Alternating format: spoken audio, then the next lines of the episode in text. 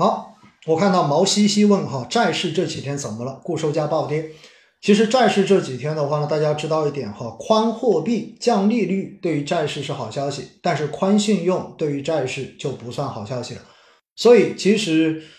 当社融数据开始往上走的时候，整个债市的话呢，相对而言就不算是面临一个比较好的这一种市场环境了。然后另外再叠加什么？叠加你看今天可转债的这一种影响，所以呢，造成有些固收加，因为固收加，要不然就是很多可能是。以可转债作为一个配置，对不对？然后另外呢，整个债市的环境多多少少也会有些影响。而更重要的是，大家还是要记得，固收加中间影响它净值波动最大的，其实还是权益类资产。而最近整个市场的权益，也就是我们的股票市场的整体表现是比较弱的，所以固收加的品种，你要它能够有很好的表现，其实也蛮难的。只不过呢，好的固收加相对而言，对于回撤的这个控制会比较到位。这样子，你面对市场这种出现比较大幅度调整的时候，你可能持有的这一种感受会比权益类产品会好很多，好不好？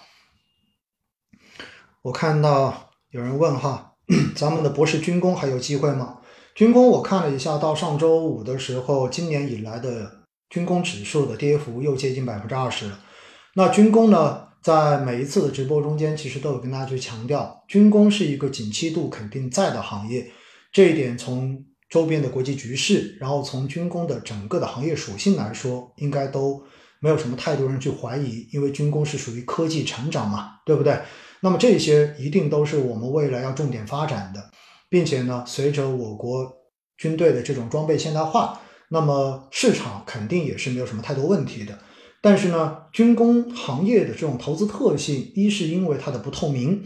因为确实有很多数据你没办法去获得非常真实透明的数据；而另外一块呢，它就会变成因为它的不透明而形成高波动、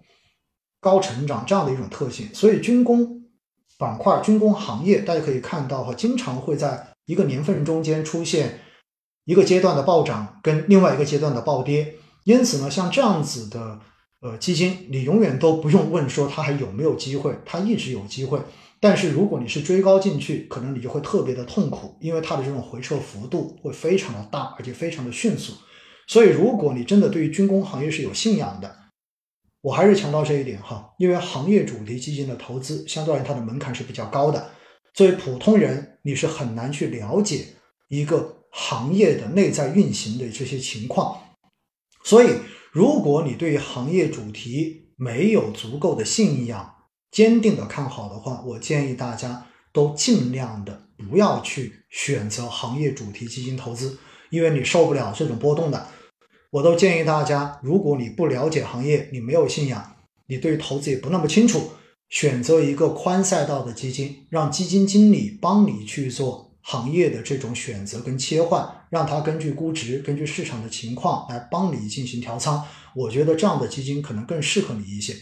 因为行业主题基金又回到今天讲的最前面的那一个结果，那就是风口上的时候，它真的可以给你带来冲上云霄的快感；但是风口一过，它也会让你敢一直跌到怀疑人生。这就是行业主题基金，好不好？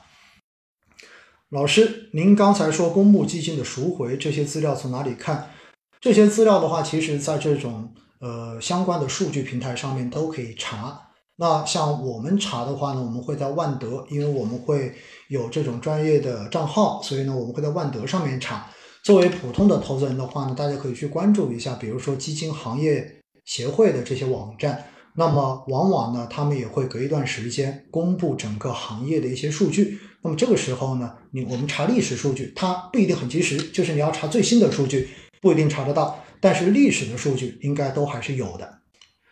原始天尊问老师：博士医疗定投亏损达百分之二十五，以这个时点来判断是加倍定投还是保持原有节奏定投更合适？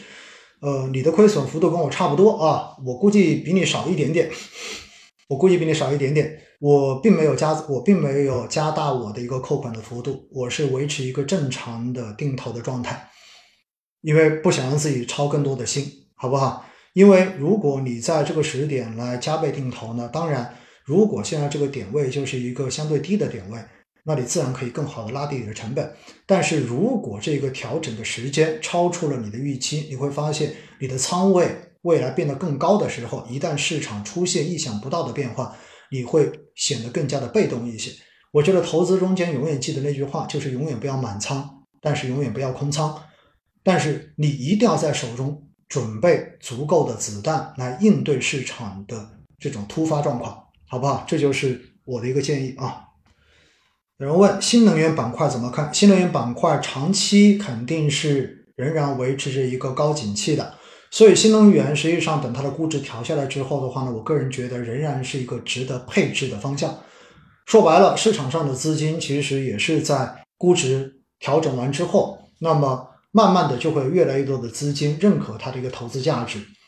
慢慢的就会。开始去进行买入、进行配置，毕竟我们所面对的未来是一个相对而言对于清洁能源的需求非常确定的未来，对吧？只不过呢，呃，未来对于新能源的投资哈，可能专业能力会需要更多一些，因为在过去的这一两年，尤其是在去年，只要挂新能源三个字，基本上都赚钱，而未来随着整个新能源行业的发展，随着市场的这一种逐渐的成熟。那么，新能源可能并不一定是所有的公司都是具备非常好的长期配置价值的。那么，也许未来的话呢，在中间只有一些特定的公司，那么才会真正的具有投资价值。所以，未来新能源的投资的难度会比过去要大，